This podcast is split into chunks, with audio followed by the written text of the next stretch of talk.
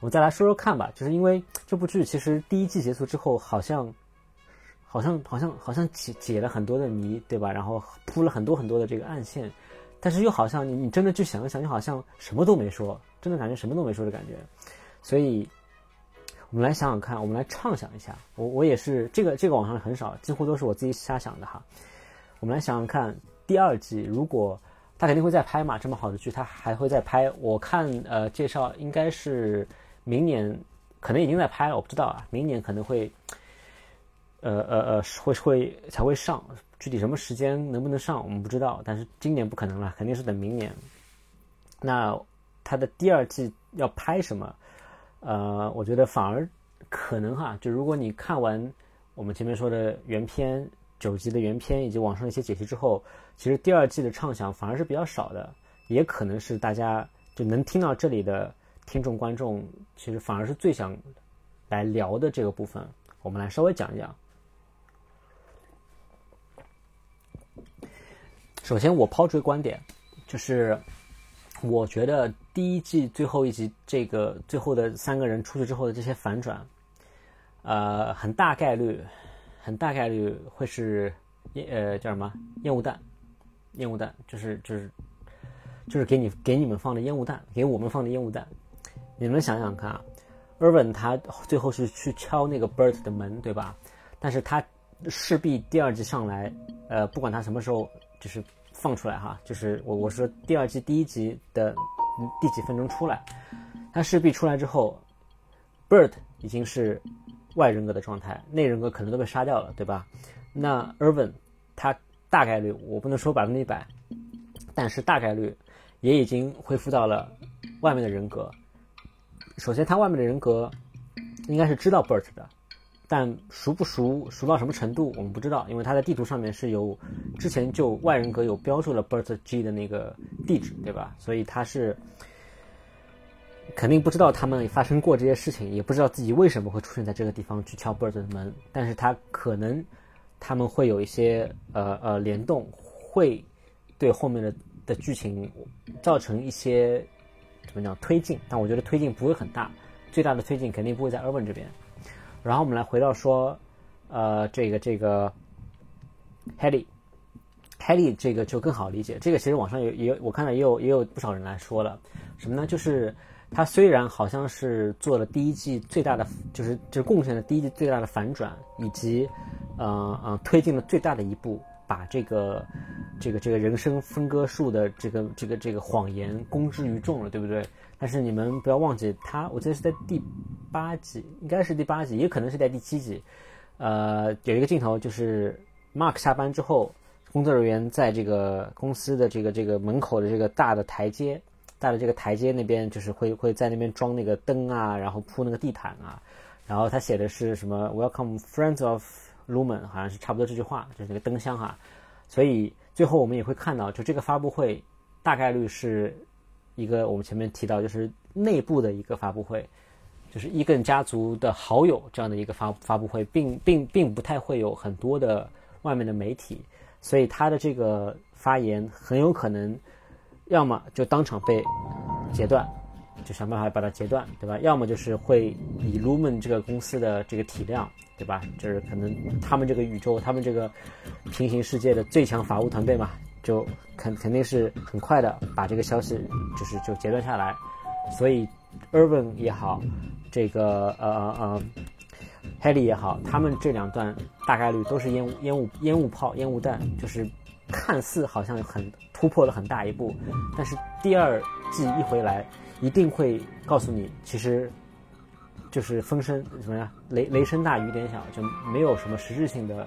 进展。反而我会觉得主角 Mark 这边，他的这个呃最后一集的这个桥段，会给后面第二季带来很大的这个这个推进的影响。首先他是主角嘛，这个毋庸置疑。第二就是他的妹妹，呃，应该是妹妹吧，我如果没记错，他的他的这个姐姐或者妹妹哈，这个。叫 Devon 吧，那他的他和这个 Mark 不管是里人格还是外人格都进行了一些进行过沟通，并且他本身对这个 Lumen 已经有了一些看法，因为他遇到了这个孕妇，这个这个参议员的老婆嘛，这个孕妇她大概率也是通过这个分离术，让她在怀孕的这个期间，通过另外一种人格替她承担，呃，所有的痛苦，然后让她完成了这个三胎的任务。所以，这个她的这个妹妹一定是也对卢门有一些态度，并且这个 Mark 本身就因为 Petty 是 Petty Petty 的缘故，已经知道了一些情况，再结合第九集发生的一些种种的情况吧。包括最后说的这句 “She is life” 这句话，不管他妹妹能不能够理解，他们一定会从这个地方作为出发点，慢慢慢慢往后推进，然后去，嗯，去这个，去去去讲。因为你们要知道，你们就很好理解哈，就是如果这部剧最大的悬念就是这个公司的秘密，最最后的这个任务或者目标。最终的这个目的，也就是找到这个他们公司的秘密，去推翻，可能哈是去推翻他们公司的这个一些一些恶行，对吧？就是这件事情。那我不知道他们主创团队想要拍几季，但是从目前第一季的这个口碑以及大家的反馈来说，我觉得他们不只会拍两季，两季也我觉得也不一定能够就是很好的把这整个故事讲完，可能会第三、第四季接着拍。他们可能也会从商业的角度考虑，会接着拍。那么，无论如何，以目前他们这个风格来说，那第二季一定是不可能有非常大的转变。就像当年我们看《西部世界》第一季放完之后，我们觉得我靠，第二季应该怎么怎么样吧？结果第二季当然的确是踏出挺大一步，但是不是我们那个方向。然后第三季啪一步步子扯大了，发现就是给给。有点有点拍拍呲了吧，有点有点拍呲这个感觉，对吧？有点可惜，所以我觉得就是他们这个人生分割术第二季一定会把第一季卖的这一步，就是有有有种感觉，就是我我我第一部最后一第一季最后一句我卖出来了，然后的过过了一年，第二季你第一集上来发现，哎，我又收回去半步，这种感觉你知道吗？就收回去，但是它还是会慢慢的往后推，这是毋庸置疑的。但它至于怎么拉回来，就很有可能就是我前面提到的这个方向。就是最后的几个烟雾弹，反而我会更在意的是另外几个，另外几个呃，你可以理解为配角，他们的戏份或者是他们的这个转化，可能会在第二季里面有更多的戏份。呃，一个一个来说好了。首先，我们先来说这个，首先我们先来说这个叫 Seth，叫什么没有没有什么来着的这个，就是他们公司。呃，类似于管理层的这个这个黑人大哥，对吧？这个黑人大哥，其实他也有一些，呃，他他给人的感觉就一直有点怪怪的，对不对？而且感觉他好像跟女上司一样，呃，没有做这个切割术，但给我的感觉是他有点怪怪的，并且他最让我在意的点是有网友扒出来，就是在官方周边的这个信息里面，是说之前就已经在这个剧中吧，你可以理解为第一季之前就已经有人。呃，有前卢门的员工报道过，这个就是他在公司受到，比如说他他他的这个手指发生的事故，然后跟 Mark 一样，他的这个车子车车玻璃前面有一个信封，然后告诉他他是在这个工作时因为一些其他很莫名其妙的原因导致了这个一个一个一个伤病的情况，然后他把这个事情曝光出来之后，然后被。你可以理解为被被被拦截了，而拦截的这个就是邮件的人的落款，呃，大概率就是跟这个 Seth 这个黑人大哥是是同就是同一个家族一家人，可能是兄弟姐妹或者是什么的的存在，所以有可能这个大哥他的家人或者说他他的这个部分会在第二季会展现出来，就是更多的一些剧情，但是说相对来说小占比小一点点，我觉得它影响整体。进进程的这个这个概率不大，那会大的，我觉得，呃，反而是他的老板，就是就是目前所有人的这个女上司，女上司，我觉得也是第一第一季里面就是最讨人厌的一个角色。但但我得先阐明我的观点，就是我会觉得，就是一部剧里面你越是讨厌一个角色，他侧面说明了这个演员一是演得好，对吧？第二就是剧。剧组这个演员找得好，对吧？就比如说容嬷嬷，对吧？为什么那么恨他？就是因为这个演员演得好呀，对不对？然后包括这个呃，不要和陌生人说话里面，对吧？就是大家为什么那么多年了，看到冯远征老师还是会觉得哎呀怕怕的，就是因为他演的好嘛，对不对？所以我会觉得这个演员这绝对是演的可以，就是演成那种。好像好像我看弹幕，我有有说他在另外几个剧里面也是演类似的这种怪怪的、比较可怕的这种所谓的反派的角色，那说明他演这些这个类型角色的确演的有有他的这个味道在吧？那为什么会说他第二季会对剧情发展，我我会觉得是甚至可能比前面提到的三个呃四个这个 MDR 的四人组更多，就是因为第一。嗯，他现在状态是第一季结尾的状态是被这个罗门公司裁掉了，对吧？然后呃，有网友有猜测，我我我我我我还是蛮认同这个猜测，就是第二季他可能会被招聘回去，招聘回去，很很有可能是因为他最后第一集最后做的一些这个补救的措施，呃，阻止这个 Haley 上台啊什么的。各方面，反正会，我觉得他们很很大概率是会把他拉回去，啊，拉回去去做这个，就重重重新去做他原来这个位置的工作，呃，才能够往下往下去演。因为如果如果他真的被开除之后，那首先这个节奏就会非常快，对吧？他作为，嗯，就你可以理解为他就没有再去再去维护维怎么讲，就是去去。帮这个卢门的任何理由了，那他就去帮这个呃四人组或者主角他们了。那那无非就两种情况，一种是很快就就破局了，然后第二季啊不好意思，很快就破局了，第二季就结束了。然后要么就是什么，要么就是他可能想要做这件事情，但因为卢门不可能让他去做这件事情，就把很快把他灭了。那这个呢，我觉得这两种都不太可能。第一种，他们拍完可能两季就结束了，对吧？那我觉得有点可惜，而且有点太快。第一季的这个。就是就是循序娓娓道来这种感觉，循序渐进这种感觉就荡然无存了，我觉得没意思了。就就它的这个整体的这个剧的质感，这样拍的话，第二季就很难再拍拍的相同相同质感了，对吧？第二，如果是很快把它灭掉了，那第一季去营造这样一个人物这么长时间，营刻画的那么好，更没有意义。所以我觉得都不太可能。那唯一有可能就是会把他招聘回来。我也有看到有有人有人是这么说的，我觉得蛮蛮同意这个观点的。他回来之后，但是关键就是他回来之后会怎么样？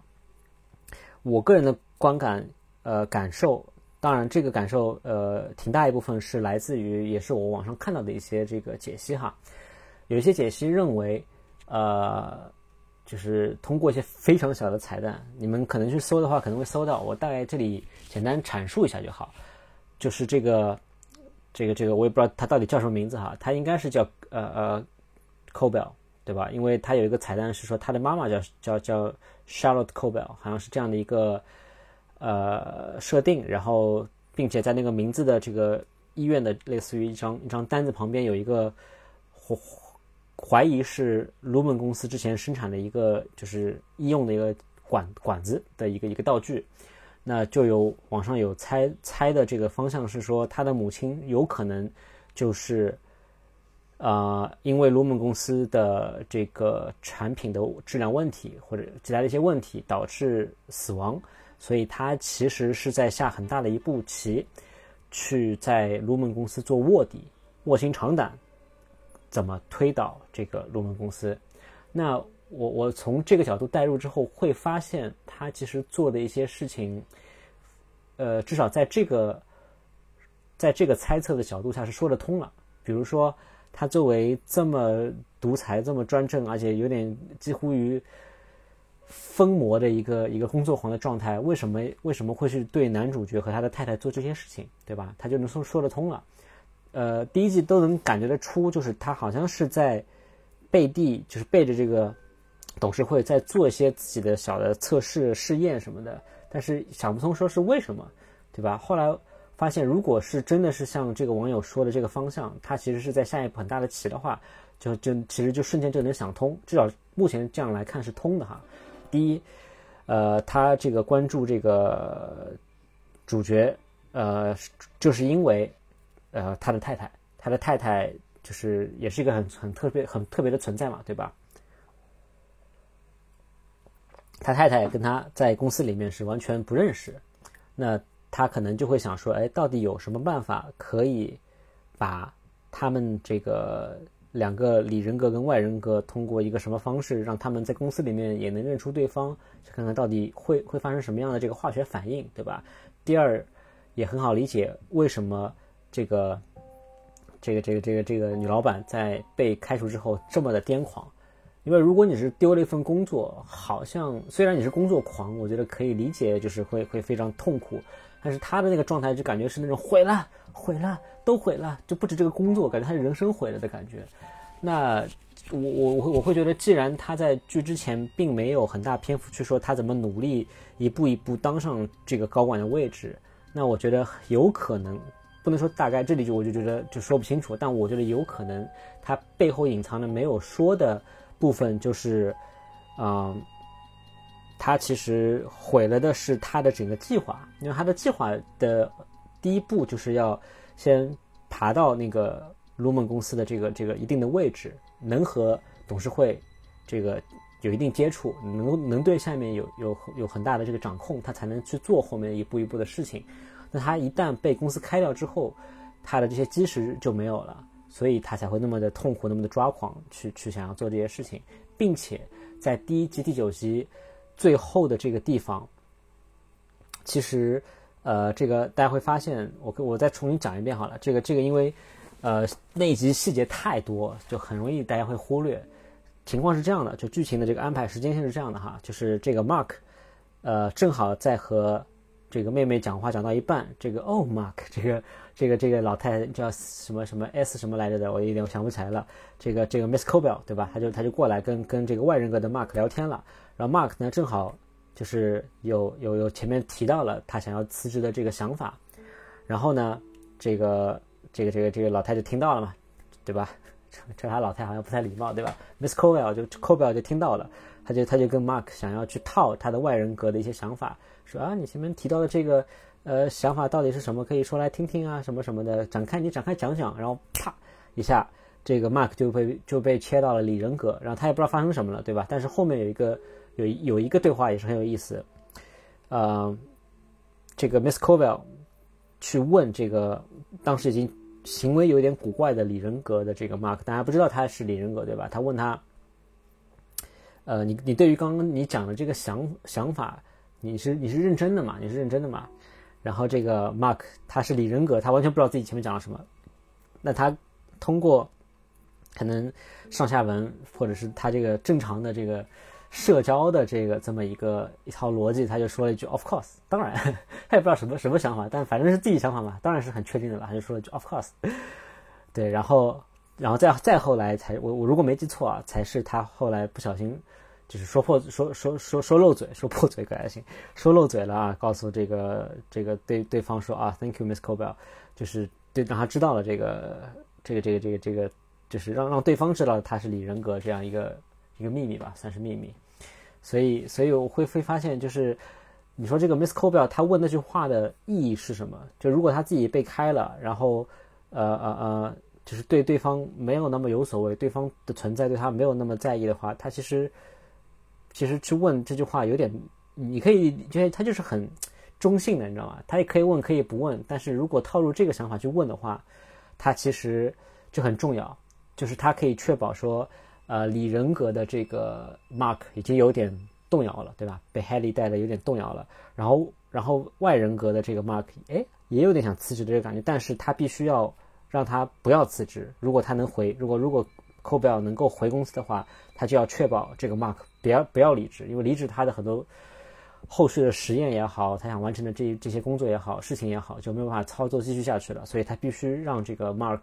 放弃他的想法去问这些事情，对吧？是这样的，所以我会觉得《Cobell》第二季一定是会，就很有可能会放在他的反，就是第一季 Helen Haley 的这个反转，第二季很有可能就是在 Miss Cobell 身上，而且很有可能也是在最后几集才会展现出来，节奏不会那么快，不会是第二集上来 Cobell 就就就就就发现说我回公司了，然后我啊，我我我他娘我我他娘的就是。恨恨恨恨透这帮卢门了，然后我我我不我不装了，我要跟你们四人组弄死他们，不会的，一定是最最最早，我觉得也要到第二集最后一两集才会才有可能他把这个这个方向的想法透露给透露出来。之前我觉得是不会的。呃，至少如果如果如果真的让我拍，我让我没有这个资格哈。就如果让我来想的话，我会这么来安排，我会这么来安排。然后还有，我觉得很容易被大家忽略的，呃呃，几个角色，我我并不觉得他们第二季会有很大的这个这个戏份，但是他们第二季里面出现，一旦出现，一定也是会带来反转的，就是这个男主角妹妹妹夫的朋友，就是这个。呃，就是第一集，第一集他们做饭聊，就就是吃吃所谓的晚饭，就没有饭的那个晚饭聊天时候的那个黑人，以及呃最后一最后一两集这个他妹夫读书会和 Mark 坐在一起的这个这个这个女士，就是这么什么身上有味道，然后这个后脑勺有什么啄木鸟在啄他头的这个这个女士，他们几位的这个出现。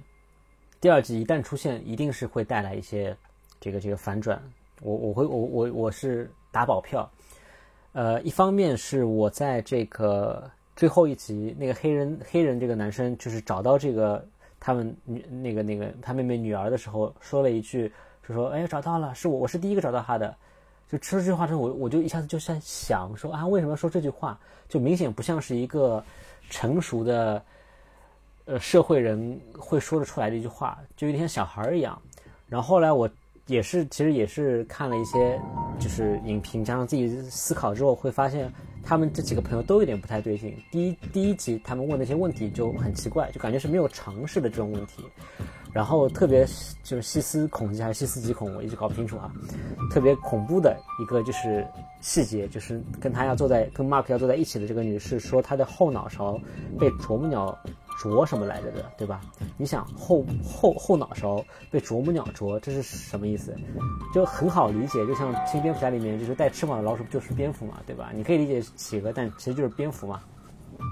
我也不知道为什么，就是虽然我们有点站在上帝视角，但是我觉得作为蝙蝠侠，就是你刚出来工作两年，这么个谜题你不可能解不开吧？带翅膀的老鼠，那就是老老那个蝙蝠嘛，对吧？而且你自己就是蝙蝠啊，大哥。Anyway，我回来哈，是。呃，就是这个这几个人，你想嘛，他那个啄木鸟很有可能，我觉得这个地方可以用大概率，大概率就是暗示他和这个人生切割术也有关系，并并并不一定他们也接受过这个人人生分离术这个手术，但是我觉得是有可能的，是有可能的，并且也可以很好的去解释他的这几个朋友为什么会行为。说的话就是很古怪，对吧？就是那么古怪，就有点有点像刚到公司的李人格一样，就是怪怪的，就是完全不知道发生什么，并且他妹夫的那个读书会也也是很诡异的一个存在，就明明那么烂的一本书，就我们都知道就是一本很烂的鸡汤学的鸡汤文这种书嘛，然后他们都哎感觉非常投入，对吧？然后很很很给面子，很捧场，就是也有可能是因为这个原因，就是他们作为这个，你可以理解为刚被。格式化的外人格，或者是怎么怎么样的一个一个存在，所以他们对于世界上的很多的这个存在，或者是之前或者是之目前发生的一些事情，其实是没有概念的，或者说概念是像小朋友一样的，从零开始，或者几乎于从零开始。所以我觉得第二季他们出现的时候，也肯定也会带来一些很多的这个爆炸的信息。第二季还能想什么？我想看啊，第二季我觉得。啊，关于他们就是他们部门的工作，很多人也会猜，呃，就是光学什么什么那个 O N O N 的 D 吧，是叫就是就是老那个 Gerb 哎叫什么一下就忘了 Gerb Gert Gert Gert 哎是叫 Gert，就是那个老克里斯托克里斯托夫沃肯演的那个老头，他们那个什么光学什么什么设计部门，以及这个呃主角他们在的 M D R，他们这两个部门到底是做什么的，以及。那个很神秘的养山羊的部门是做什么的？包括这个呃，包括这个很诡异的迪伦去参加的这个叫什么华夫饼派对，就是跳了舞。当然跳了舞其实有一些解析，我觉得相对于前面讲的这这这几个事情还是比较明确的，还是比较明确，就就有一点点像像洗脑啊，像邪教的感觉吧。当然可能说的比较极端哈，但是是这个方向，是这个方向。诡异是肯定诡异，真的诡异。然后我往回说，而且有点让我想到那个之前在在在上海非常火的这个不眠之夜，就是那那段舞蹈的感觉，非常像不眠之夜的感觉。就说句实话，很有质感，虽然很诡异，但真的很有质感，拍的很有质感。啊，我还挺喜欢的。那我们反过来讲啊，这个第二季关于他们做什么工作，我会觉得会讲，但是可能会讲，但是即使讲也不会讲很多，因为这个，呃，我我相信他们主创一定是希望在最后面真正这个这个剧结束的时候才会讲的，或者说才会慢慢慢慢开始加速去去去透露的一些事情，可能一开始还是不会。根本不会花很多笔墨去告诉你他们在做的一些事情，不然就就就你们你们懂了，就是这个悬念就就被提前揭开了嘛，就没意思了。但还还是会讲，我可以我我可以简单猜一下，呃，也是他们官方推出的这个呃周边的一些解谜的信息啊得知的，呃，也是好像是。大概意思就是说的是 Lumen 的一位前员工，啊，他说这个好像我之前，也是在 M M M D R 这个部门工作，然后我输入了有一次我输入了一个信息之后，然后过了几个小时，外面的这个哪里哪里发生了一个爆炸的事件，我不知道他们有没有联系，只是觉得可能是不是太巧了，有还有有这么个信息，所以就有猜测说他们的部门在做的这个事情。啊，是不是可能是什么间谍活动，或者是呃呃呃恐怖袭击之类的？但我这里先存疑吧，因为我觉得首先它有个很大的一个悖论，就是因为因为我也没有去特别花时间去去外网去找这些资料哈。但如果是属实的话，那他在内部刚输入完，就是刚刚把一些这个数字扔到一个框里面，对吧？刚做完这个工作和外部发生了爆炸这两件事情。只有可能是里外两个不同的人格各自知道的，所以他这个人是怎么才能够把他们结合起来呢？就我我我单单从之前我得到的这个信息里面就发现了这个小小的问题，就是他他没法衔接啊，对吧？你想想就知道了嘛，对吧？我要么只知道外面爆炸了，要么只知道我做完了这个工作，他怎么可能能够接接在一起？如果接在一起，就说明他的记忆是。这个已经已经像那个 PT 一样，已经就是融合了。那既然已经融合了，那卢蒙公司肯定就已经把它就就是抓抓了怎么弄的，就已经肯定不会放他去随便的去讲这些事情嘛。所以我不知道啊，但但但是我猜测，像呃像这个光学什么设计部他们做的，因为他们基本上都是什么 3D 打印啊、制作啊，对吧？除了挂画之外，挂画我觉得。是有点像呃宗教意味吧，就是就是把这个创始人什么什么基尔的那个呃基尔一根，就是 我这里插个私货好不好？我这里插个私货，反正已经已经时长到这个这个这个时间，你们也无所谓插不插私货了。要要真的听到这里的人一定会听下去的。插个私货，就我我真的就就是就是我看了一个弹幕说的哈，说那个。叫叫呃叫 Gil Egan 嘛，他的那个创始人的名字是叫是这么念的吧？应该，然后然后中文打出来就是吉尔一根一根嘛，对吧？然后 然后你如果用一板一眼的中文去念的话，就非常奇怪，叫吉尔一根嘛，这样一根。不好意思啊，就是就那就跟迪克牛仔一样嘛，差不多 差不多意思。但但我想插了一句，就是我最近的有一个感官，就是我我我发现我自己越来越讨厌一个是一件事情，就是我特别，我现在真的特别特别讨厌，呃，老外在念呃咱们中国人的这个名字，特别是姓，包括名字，因为不太会念名字吧，就念姓的时候，嗯，会用他们习惯的这个。拼法以及他们的这个念法来念，什么意思？我来举简单举个例子，啊，比如说，比如说，比如说，如果一个呃，比如说一个人姓张，对吧？一个人姓张，不管他中文名叫什么，他一般如果取英文名的话，那老外跟他交流的时候会叫他的英文名，对吧？什么什么，比如文森张，对吧？文森张。但是你们会发现，呃，不管在国内还是在国外。呃，老外就是有些人可能还没有他，他就是不愿意起英文名。那在呃，在国外可能因为他们的念念这个名字颠倒的这个这个习惯吧，就是他们就会念他的姓，对吧？我们我念我们的姓，所以他就会念他张。但是你们会发现，不管是国内还是国外，呃的的老外都会把它念成 Chan，Vincent Chan Chan Chan 什么玩意儿，对吧？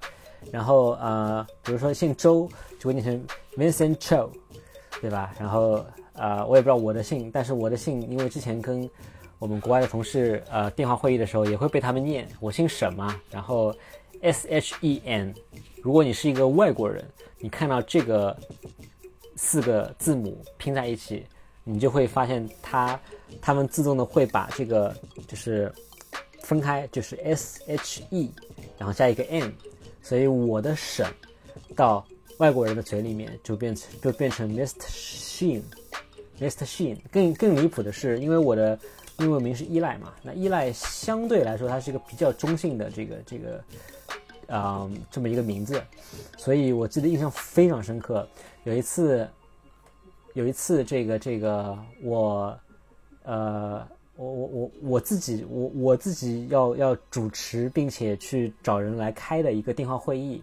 而且是我在里面可能发言会超过百分之百分之六十的一个电话会议，跟我们很多的国外的同事来来做一个问题的讨论，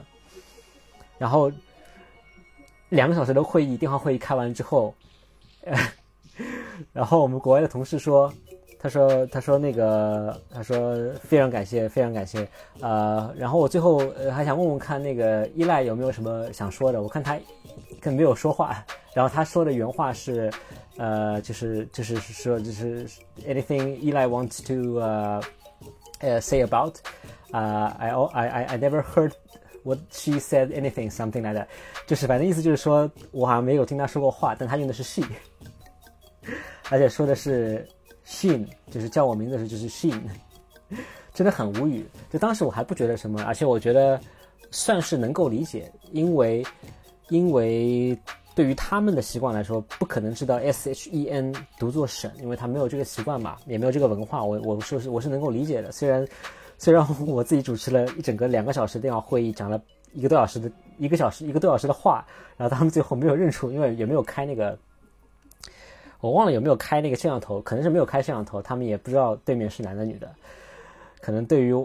我们这种东方神秘的这个名字，对他们来说太过于神秘吧，就没有认出我来，就是在通过声音没有认出我来，我觉得有点好笑。但是我们说严肃一点，就我特别不喜欢，就目前现阶段吧，就这这几个月，我也不知道为什么突然就这个问题意识到之后，我越发不喜欢的就是很多老外，首先很多老外他们。我我我我还是一样，就是我我狭隘的认为很多，我就用老外了，无所谓了。我就我就觉得很多老外根本就没有对于啊，包括我们中国人，包括很多亚洲人以及世界上其他地方人的这个名字发音有足够的尊重。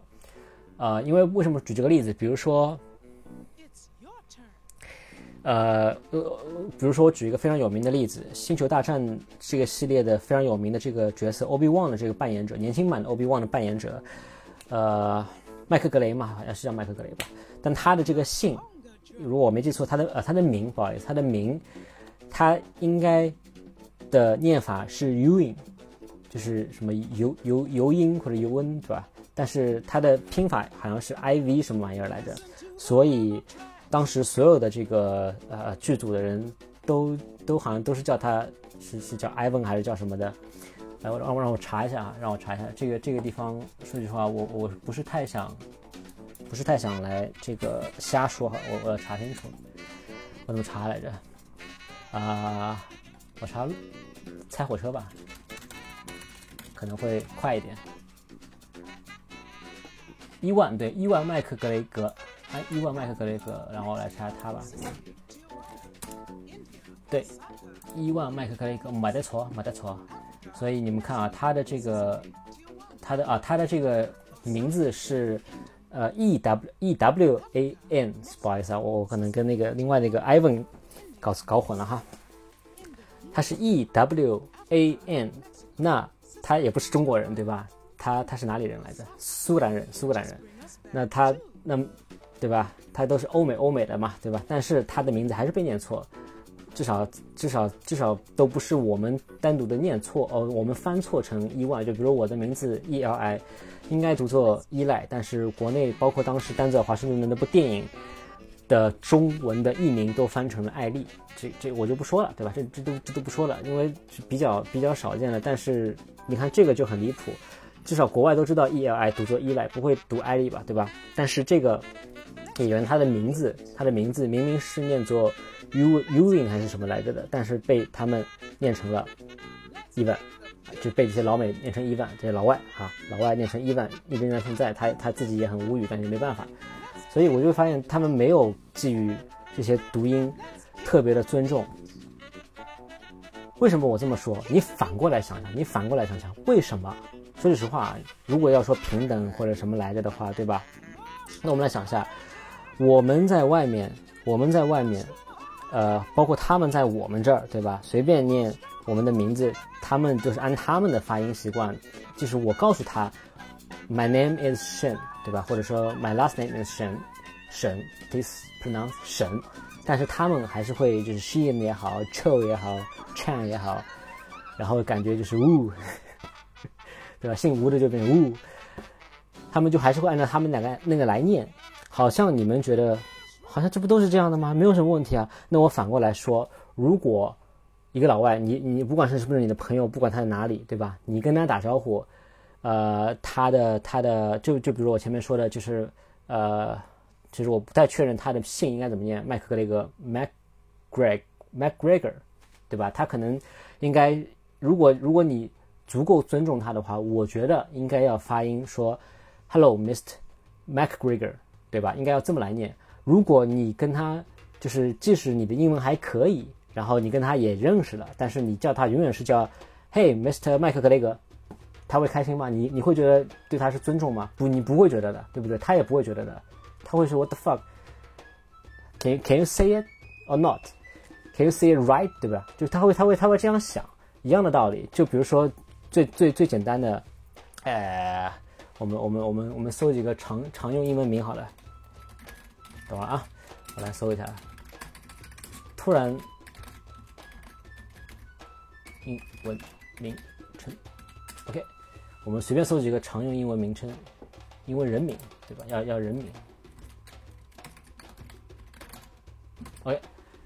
我们随便说几个哈，随便说几个英文名，啊，啊来了哈，比如说。呃，我们前面说我一直说错的，Helen，对吧？你你你同事叫 Helen，然后你每次是是个老外，然后你每次哎海伦，你会觉得他他会觉得你在尊重他嘛，对吧？然后 Kate，你说哎凯特，呃，什么这个叫什么？Ser Ser Serena，这什么玩意儿？Serena，你说嗨赛琳娜，嘿赛琳娜，What's up？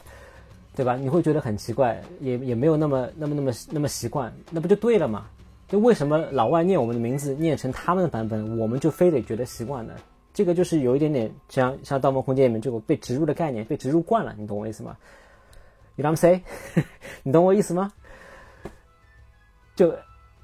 就我觉得这个事情，就是你真的去想的话，会发现是有点离谱的，是有点离谱的。就就凭什么他们可以随心所欲的念？所以我我我会决定说，如果以后碰到老外。他要念，他如果出于尊重，啊，或者说他只是出于习惯，啊，念的这个念法不一样，我我肯定是会比较礼貌婉转的跟他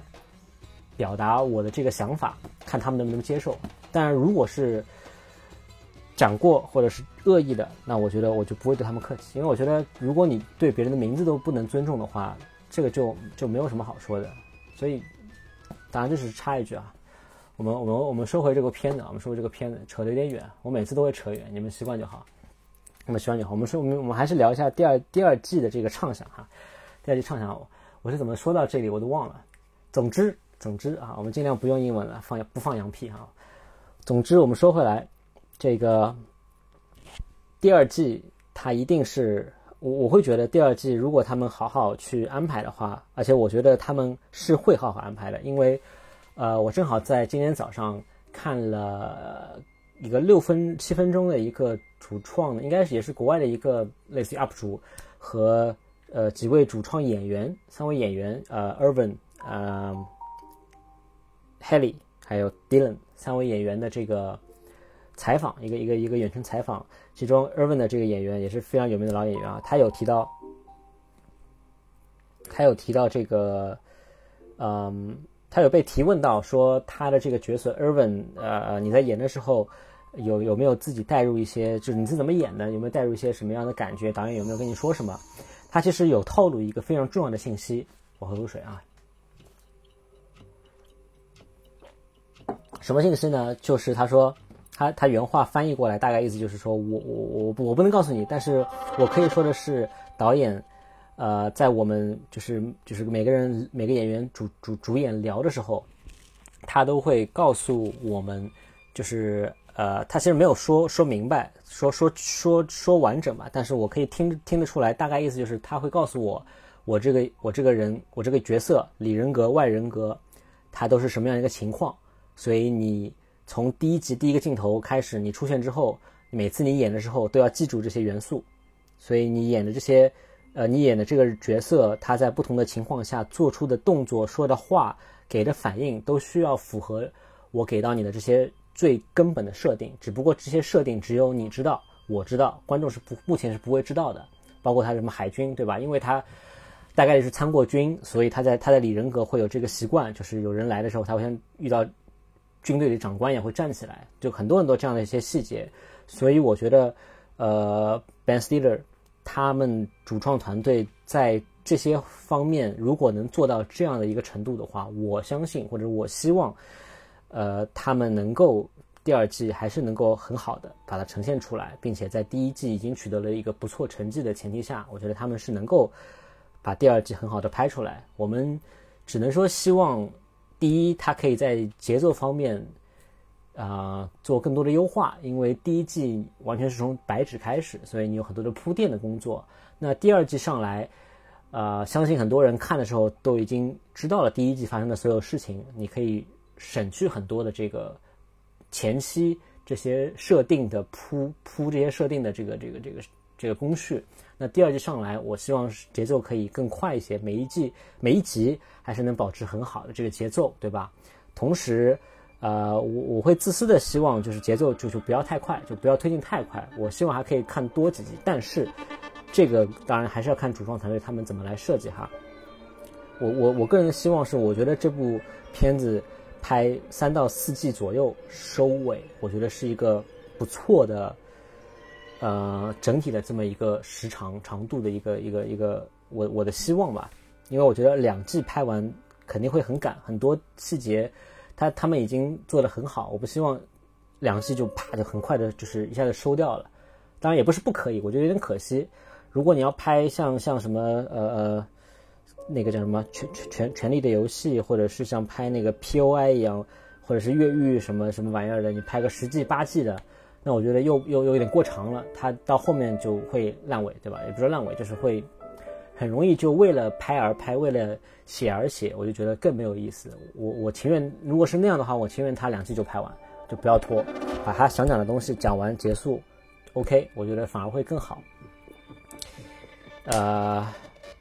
差不多这些，我觉得第二季能能想的内容，我能想的内容，我觉得差不多这些。然后最后一趴，最后一趴，呃，我不知道有多少人有完整的听过。我聊开端的那两期，我我我估计今这今天这期时长又得分两期了，又太又太长了，但无所谓啊，分两期、一期、三期都都都不是太大的问题。关键是，就是我会希望，如果你听了，为什么这句话是在现在录呢？我我希望开头可以录，算了，无所谓了。如果你能听到这里是你的福气，但是前面听没有没有看到的，或者是从开头听了五分钟、十分钟就离开的，是他们的遗憾。我会希望。能够听到的话，还是能够，呃，听完，因为我还是一样会把很多的私货留在最后。那这一期的私货就是我想，呃，讲就是也是分享吧，也是分享一下这个我自己跟这部剧有关的发生的事情，听着很玄幻，对不对？听着很玄幻，但其实没有那么玄幻，其实没有那么的玄幻。简单来说呢，我们，嗯，我们其实，在人生过程中，特别是可能男性吧，男性比较多一些吧，希望女性少一点，很 很奇怪，对吧？然后啊，就是男生比较多的，其实我们是经历过所谓的类似于人生切割术的这样的情况呢，是什么呢？我先卖个关子，我先来来举一个我之前学急救的时候印象很深刻的一个问答。呃，那天我们正好有一节课学到呃学到这个缺血，学到缺血，然后我们的导师问了我们一个很深刻的问题，说说那个你们。你们其实平时每一天都会在都会都会遇到缺血的情况，然后我说我我我我当时的感觉说啊真的吗？我说我我会缺血，为什么？我我我挺健康的呀，为什么会缺血？而且然后导师说，而且你们现在就缺血。我说啊真的吗？为什么会缺血？然后然后老师说，因为你们现在坐着，所以你的屁股会处于一个缺血的状态。呃，当时我就哦对啊，就是有那种哦豁然开朗的感觉，对哦。那我们回到我前面说的这件事情，就是，啊，我们其实很多男生一定一定有一定岁数的男生，都会经历过这个人生切割术的这个状态。那它到底是什么呢？为什么是男生比较多呢？就是因为我们男生相对来说喝酒喝大的概率会比较多一点，所以你们猜到了，这个人生切割术体验卡就等于。呃，断片就等于断片。那我想讲的就是我最近的一次断片的经历，断片的这个小小的经历啊。其实我我到现在其实加上那一次，一共也就断片过三次，而且有呃两次几乎都是在家，就是很很安全，但是是非常滑稽的，就是故事。呃，故事主题是跟跟跟干净卫生有关，不是干净又卫生，就是就是跟卫生有关，打扫卫生的这个卫生有关。所以有有机会以后跟大家分享，啊，但我想讲的是最近的，也就是第三次这个断片的经历哈，啊，前面提开灯呢，也是想要知道，想想要想要知道说到底有多少人听，真的有耐心听到开端那一期，就是下期下半期的最后，我分享我的露营装备被偷的那一段。说句实话，啊，说句实话，我我我其实你说我真的走出来没有？其实到现在已经过了快半年了，对吧？快半年，五五个多月了嘛，五个月。呃，我还是没有完全走出来，当然比比比当时录那个录那期节目的时候会好很多了，当更加比当时会好一些。但是没有走出来最重要的点就是在于，嗯，在于我。第一时间事情对我来说的确影响很大，影响很大。第二，我觉得很大一部分的原因是在于，呃，当时我，你可以理解为刚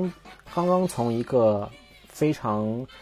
艰难的一个工作中完成解放出来，处在一个很放松的状态，然后就感觉是从地狱刚回到天堂。刚那就回到天堂，刚来到天堂，准备来到天堂，然后把我的工卡往天堂天堂一放，然后我去可能买个水撒个尿，回来发现哎我的工卡没了，天堂进不去了，啪一下我就掉到地狱了，就这种感觉，你知道吗？所以也是为什么说对我来说非常的这个这个影响之大。更关键的是，我回到所谓的这个地狱发生了这些事情之后，呃，又你可以又理解，呃，你可以理解为又经历了。呃，经历了被被被偷东西，然后呃跨年的这个愿望落空，然后又又加上这个被你可以理解为被这个，唉，穿蓝色制服戴帽子的这些同志，他们叫同志吧，这些人 PUA 了，对吧？虽然这个 PUA 我真的很讨厌这个词啊，但是呃，从我讨厌的那个维度。来来看的话，的确他们可以，我我可以完全负责任的用到这三个就这一个词 PUA 我哈，被他们 PUA 了，再加上呃失恋，就这一整个系列的事情，在短短的很短的一个时间段内，集中在我坐过山车的这个过程中的最后这一段，就回到地狱的这一段集中爆发，并且我到目前为止已经半年，并没有说句实话，并没有什么机会去呃很好的去去去直视或者是面对去抒发这一种悲怆的心情。就说句是说句人说句人话，你们听懂人话，就是我没发泄过，我到现在一没哭过，二没有就是发过什么很大的脾气，然后三也没有说就是做过什么很很离谱的事情，就是就是去去抒发这些情绪，去去去，嗯，你可以理解你你可以理解为就是去去泄愤，对吧？无论什么方式，无论是什么方式，我我完全没有过。完全没有过，所以到现在我还是没有走出来，是这个原因。但是，但是比较有趣的是什么呢？比较有趣的就是我在今年过年，也就是一二月份的时候啊，过年期间吧，跟我呃很很很要好的的的的朋友，也是我大哥，呃，他们正好你可以理解为小公司举办年会，然后叫我一块儿去吃饭，我就去了。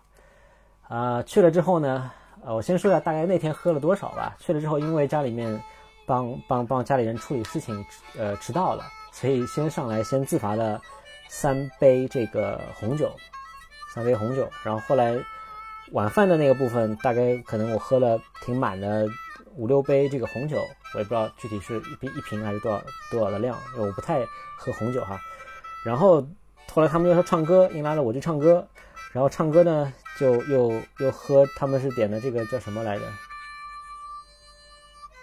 什么丹？哎，是叫丹尼吗？就是黑方嘛，黑方加的这个什么绿茶之类的。我我其实不太这么喝，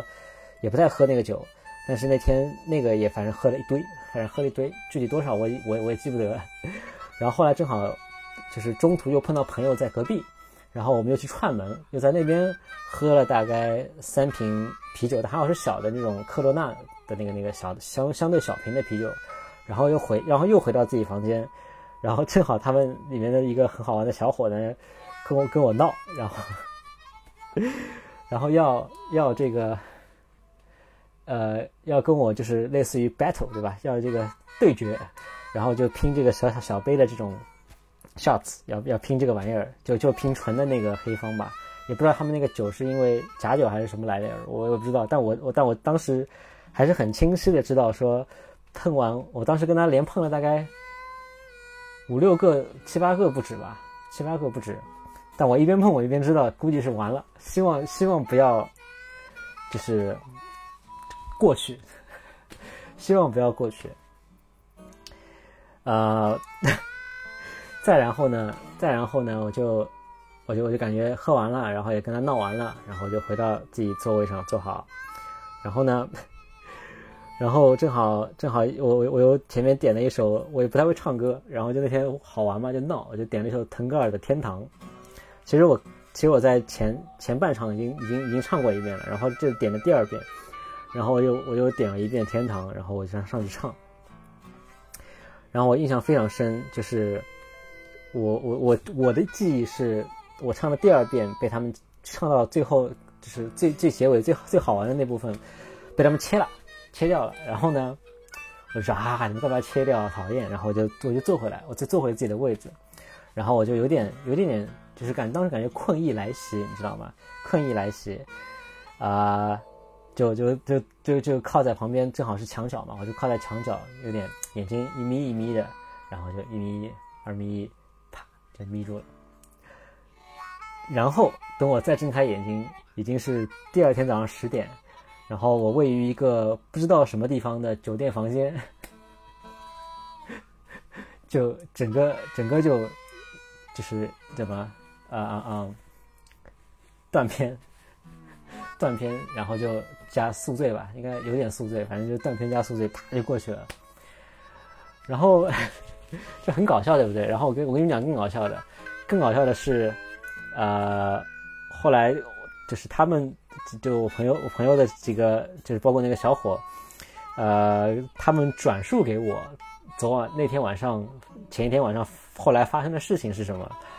简单来说，就是我在我我我我我所谓的这个。我所谓的这个宿醉之后，呃，又又点了六遍，又唱了完满满满唱了六遍《天堂》。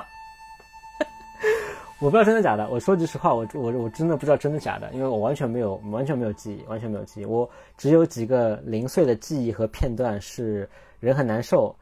呃，然后有一段是在路上，在车上，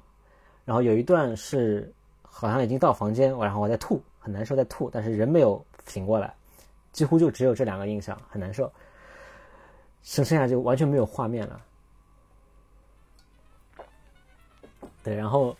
他们他们说的是什么？他们说就是我唱了六遍《天堂》，然后呃，倒没有，就是倒没有那种严格意义上撒酒疯，但就一个人在那边一边哭一边在那边唱，因为我们之前有唱了一首恶搞版的。薛之谦的那种什么歌，我我不知道歌名，就是那个歌词有那个你还要我怎样的那首，但是我们是用上海话唱的。然后他们说，我就一边哭一边一边在那边不停的唱这句上 上海话的歌词版本。啊，然后我听到之后，第一反应就是有点好笑，也不知道真的我是不是真的唱了六遍天堂。他们是不是真的听了六遍天堂？就第一反应是有点好笑，第二反应是有点对不起他们吧，就是，呃，还是失态了。所以我在外面，就是不管在外面还是在自己一个人，就是都不是那么喜欢，就是劝酒和被劝酒，因为往往这种情况就是会导致喝多，然后喝吐，然后呃断片，然后啊，就最主要就是自己非常不体面，同时。又会给别人嗯带去很多麻烦，因为我也照顾过喝断片的这种人，所以深刻的知道说大概是什么状态。但是我没有想到的是，他们他们后来有提到说，我那天我那天那个状态就是用那个用那个词吧，我不知道是不是成语，非常贴切，就是烂醉如泥。就你们想象一下，我呃我我差不多就是一百斤，你们可以反正就就我我男男生里面肯定算很轻了，对不对？我就一百斤，五十公斤的重量。然后我朋友，呃，两个男生，一个大概是七七十公斤左右，一个是差不多八九十公斤左右，而且都都是就是挺高挺壮的。就他们两个人在在搬我搬喝醉的我一个人的时候都搬不动，就是就是据他们口述后后来的口述非常非常吃力。啊，所以你们想象一下，如果你是一个男生，并且你的呃身高体重就是是一个相对比较高大、呃比较重量级的这样的一个单位的时候，呃，千万千万记得不要把自己喝到一个这样的状态，就非常的，我自己会觉得还是蛮丢脸的吧。而且你也不知道你的酒品到底怎么样，对吧？万一在你醉了的情况下，对别人或者对自己做出做出一些不好的事情，你可能自己一不知道，二就会造造成一些没有办法挽回的一些嗯一些情况。那我提这个故事哈，我提这个故事最主要的点呢，是在于说我我我在看这部剧的时候，就不止一次的想到我当时的这一晚上，因为他们说的我唱六遍。天堂也好，然后我在那边唱，不停的重复那句话，一边在哭也好，啊，我我我大概都能够，有点像周公解梦一样，我大概都能够理解，我啊，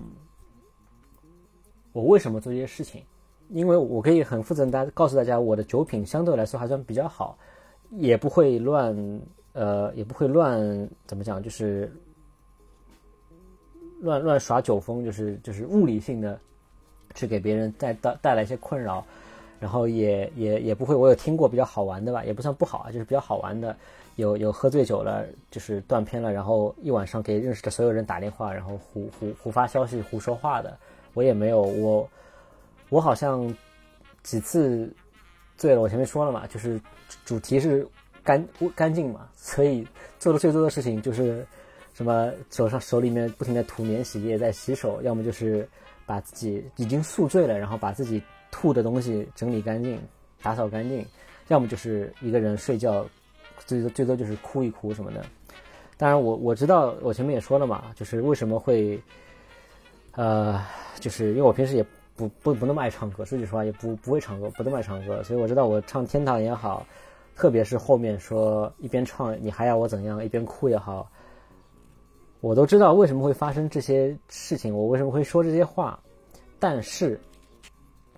那一晚上的记忆我是完全没有的，是完全没有的。所以对于我来说，你可以把这个时候把我当成我的 out，就是我的外外公司外人格来说，我还是完全没有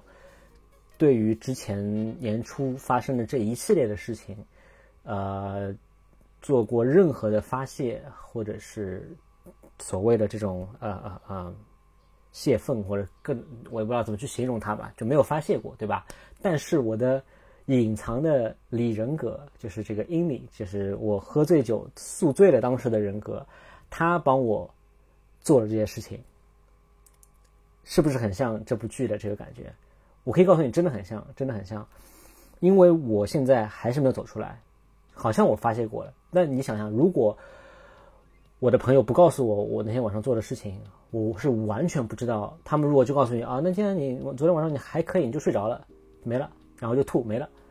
那对于我来说就是什么都没有发生过一样，对不对？但是他们告诉我之后，有幸是他们很很诚实的告诉我发生了什么，并且 拍了下来之后 给我看了之后，我知道了晚上发生的一些事情，我做了一些事情之后啊。我我我其实我的外人格，你可以理解为我的外人格或正常人格是得到了一点点的慰藉，得到一点点的慰藉，就是我知道，呃，我是得到了一些释放了的，只不过我没有这个记忆，但是你做过这件事情了，你懂我意思吗？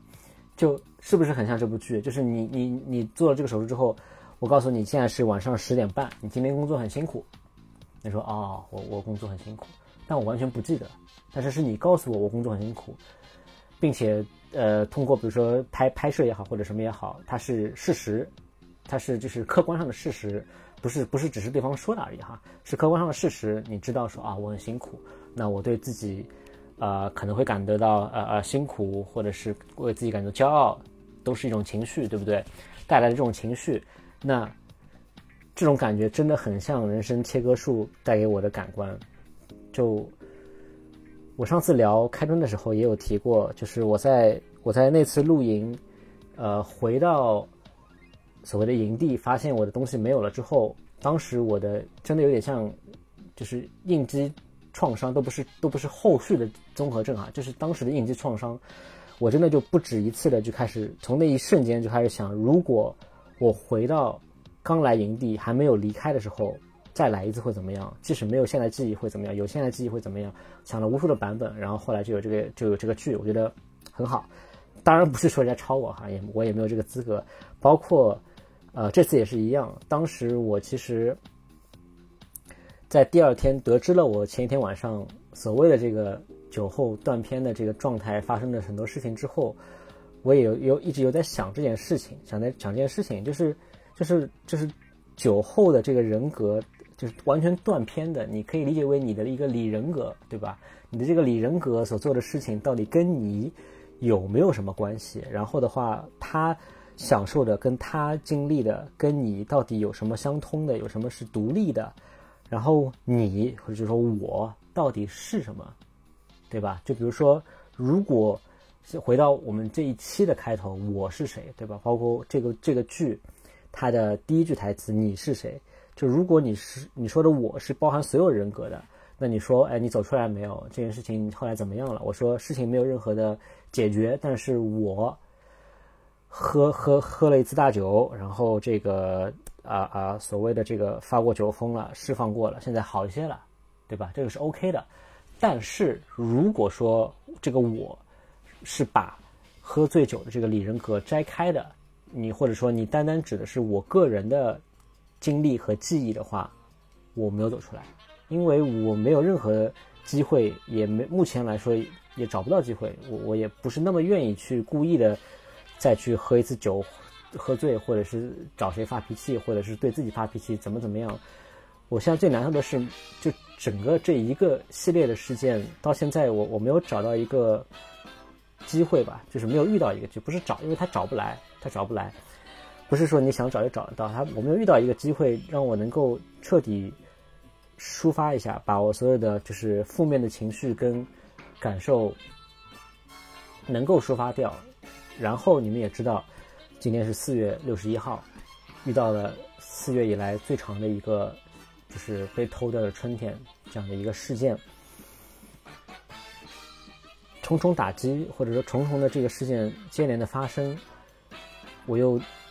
因为没有目前来说没有遇到这样的一个好的契机，能够让我去抒发掉所有的，或者不要说所有吧，就是一定的这个负面情绪，这个是让我最难受以及是走不出来的很大一部分原因。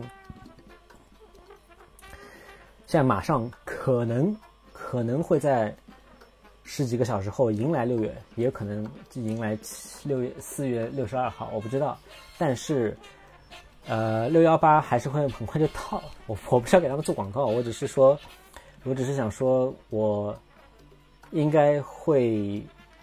明天之后会开始，呃，花时间去整理我被偷的那一百多件物品的。怎么说？呃，替代品或者说是代代替的这个新的、新的、新的、新的内容，因为最最难受的是，如果你更索性更新换代了，你所有东西都是很入门的，通过这次换所有更好的，我觉得也我也可以安慰自己，但是我的经历不太一样，我我我我会习惯，呃，所有事情会花更多的时间精力跟。时间成本跟精力成本会把它先研究透，再做嗯购买的决策跟跟跟跟操作。所以我上一次你可以理解为是我目前已经是最全且最适合我我我目前能找得到的版本里面，除非有新的产品，而且是更适合我更好的产品出现。但是目前来说，已经是我最适合自己、最好的、最适合我的。以及带的最全的一次的装备全部被偷掉，所以对我来说，我每我每这一百多件的东西，每一件我都只是一模一样的物品，重新买一遍。我就这么跟你们说吧，就是重新买一遍，并且我又比较抠，我喜欢上闲鱼尽量淘一些性价比比较高的、合适的二手的物品，因为有些东西没有那么讲究，对吧？有些东西我比较讲究，比如鞋，我就不会从二手去买，就类似吧。总之。对我来说，就是所有的这一百件东西，我需要重复操作一百多次，并且如果是我想要在类似于闲鱼这样二手平台去买的话，还要等。你们也知道，闲鱼这种平台也不是你想买就有合适的呃卖家存在的，对吧？所以这个痛苦的点就是，就像一个你可以理解为就像一个黑洞，就像一个当然不是物理存在的这个黑洞哈，就像一个心理层面的黑洞，它就不停的。就就就在那儿，就在那儿，嗯，你可以不看它，但是它就在那儿，就这种感觉，是是真的很难受，真的很难受。嗯，也许若干年之后，呃呃，我我我我可能或者我肯定会笑着，我已经是笑着来说这件事情了，对不对？但是若干年后，我可能会真的把这件事儿当一件事儿，但是至少目前为止，到今天的我。还是觉得这件事情没有完全走出来，啊，而且后续又发生了很多的事情，让我的这个其实其实让我的心态，呃，不能说逐渐在变差，只是目前在一个比较差的一个一个一个阶段吧。然后呢，呃，包括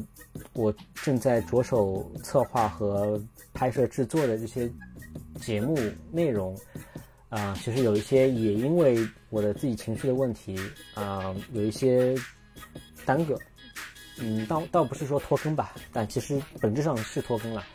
更多的是说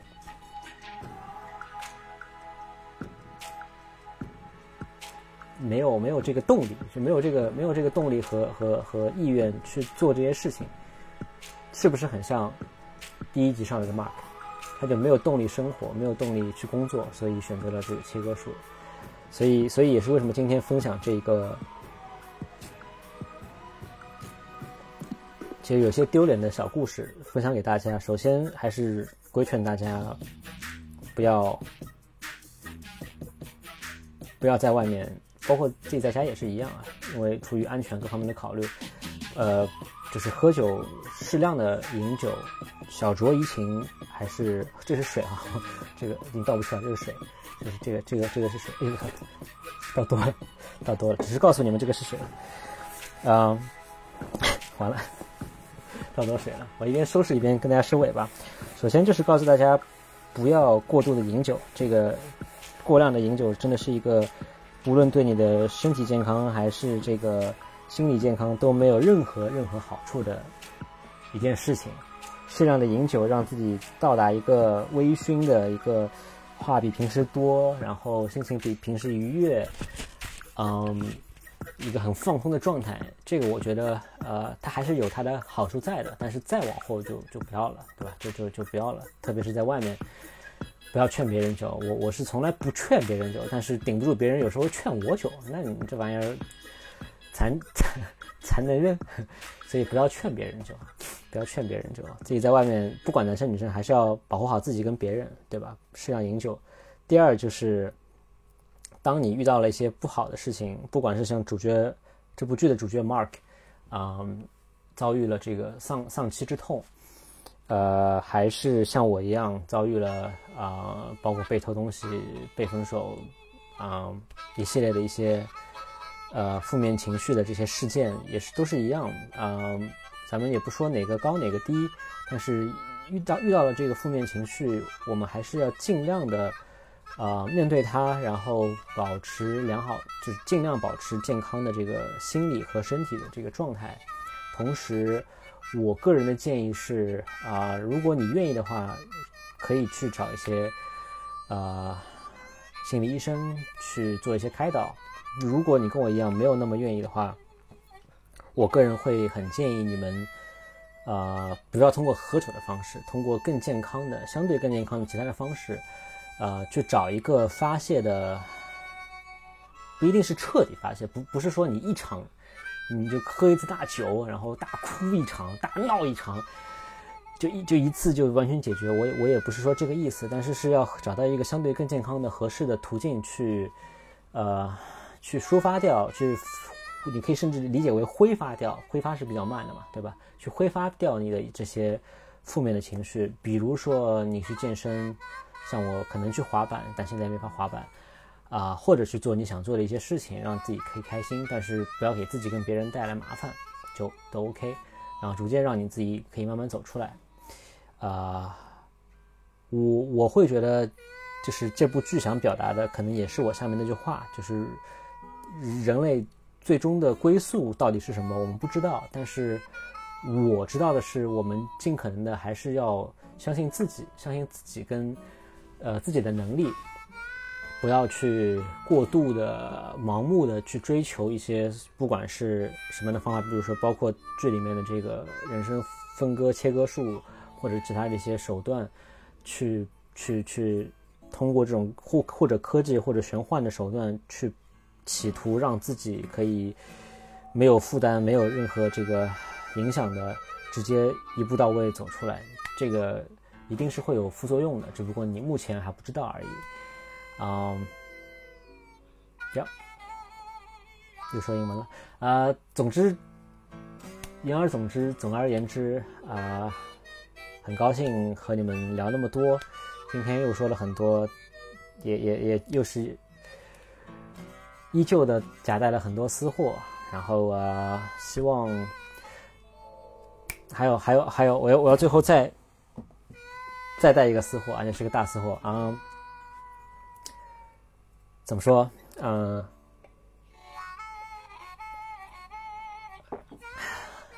最后再分享一个，我其实也是最近在这个四月四月之中，在我们装逼打个引号啊。四月之中，呃，发现自己很讨厌那件事情，嗯，我先先说结论吧，不，我我把我把这个结论留在最后。这样比较适合结尾的升华哈。首先我先说事儿哈，最近会有很多我我时常会看到我我的朋友圈或者是网上的这个朋友圈会有很多的信息，啊各种各样信息，但是有一种，它它的句式非常统一，非常简短，呃，倒不是说他们不好，倒不是说他们不好，但是呃，只是我个人越来越不喜欢。就比如说，你们也知道，很多人可能知道，可能不知道。我假设你们知道了，很多人知道，我们这两个月，特别是在前三十天，啊，前三三四十天的时候，我们很多的一些东西不一定能够及时的买到得到，比如说蛋糕、面包、可乐、烟酒，很多这些这些物品，对吧？那所以就对应的。就出现了很多朋友圈会大家发的一种句式，叫做“今天的快乐来自某某某蛋糕”，“今天的快乐来自某某某快餐”，“今天的快乐来自某某某蛋糕”，呃呃呃呃，可乐对吧？可乐。啊，其实起初我看到这句话或者这一类话的时候，没有太强烈的感觉，但但我自己。可能起因也是因为我一开始自己的误判断啊，没有没有相对从容的囤一些呃自己的必需品啊，大家也知道是什么，不是很好的东西，所以我就不再过多的去去去讲是什么，对吧？但是你们知道，就有些东西它呃没有了，而且如果是在一个嗯，你们可以理解为当时定义是非必要物资的这个定义下是很难补给到的，很难补给到的，并且即使你能想办法想要找渠道买到，也是一个很离谱、很离谱的价格区间才能够买到，嗯，不是你想要的口味或者品牌之类的。总之，呃，我在月初、月中的三十几号。啊，听了就离谱。但是你们能够想象一下，这样子的经历，可能别说我们一辈子只会遇到这一次，可能我们的上一辈，加上我们的后后面这一辈，可能也不会再遇到。啊，在月中上中上旬的期间，我差不多度过了一个多星期，差不多一个多星期，呃，完全没有这个。补给品的这样一个状态，那当时我是怎么顾过来的呢？虽然我的这个所谓的这个营也没有很大，但是有和没有多和少其实已经无所谓了。这个时候有和没有就已经是非常大的区别了。那当完全真的没有了之后，我这个一个星期度过的最大的感受，或者说，呃，如果真的要说我从这个四月学会的。很大的一个，也不也不能称之为教训吧，我觉得是一个一个不错的思考的一个角度，就是我们是不是会发现，我们现在的社会越来越物欲、物质欲望越来越多的侵占了我们的世界，而渐渐的，我们对于精神的需求也好，对于文化的需求也好，好像这块所谓的蛋糕越来越多的被所谓的物质欲望、物欲给占满了。我我我我不曾有有有看到有在这一个四月中有任何人，如果你们在网上搜到，请给我看，但我没有看到过有任何人。在网上有发说，今天的快乐来自于某一篇文章，或者说今天的快乐来自于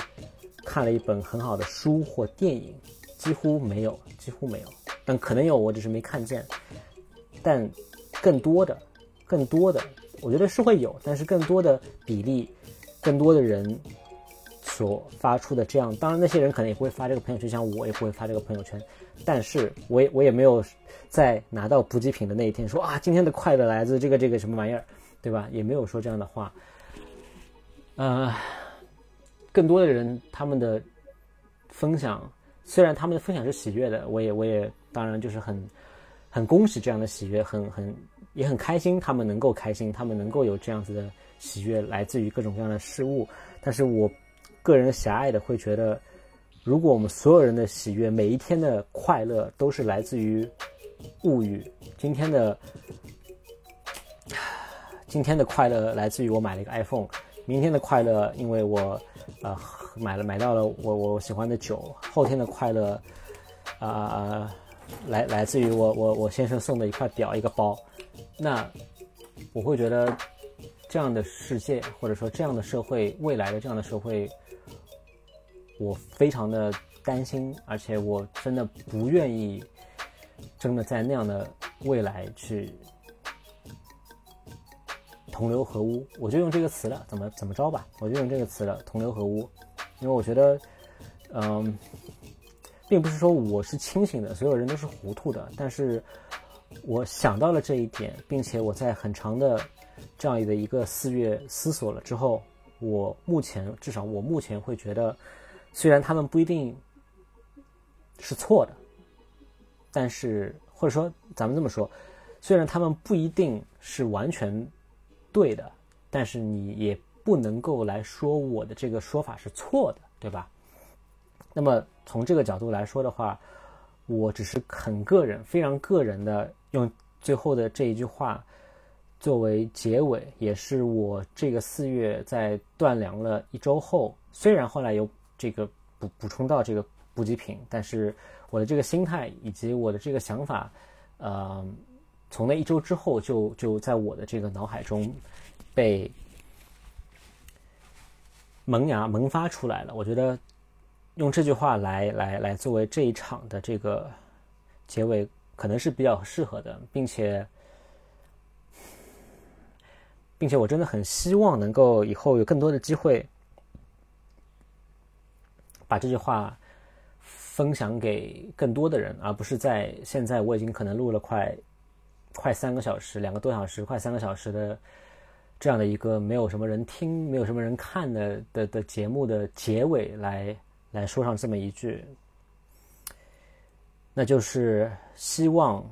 大家每一天的快乐都可以。来源于你自己，就是这样，嗯，然后我们今天的内容就到此为止。很关很很感谢大家收听以及收看这一期的牛油果唠唠，啊，我们下次随缘，拜拜。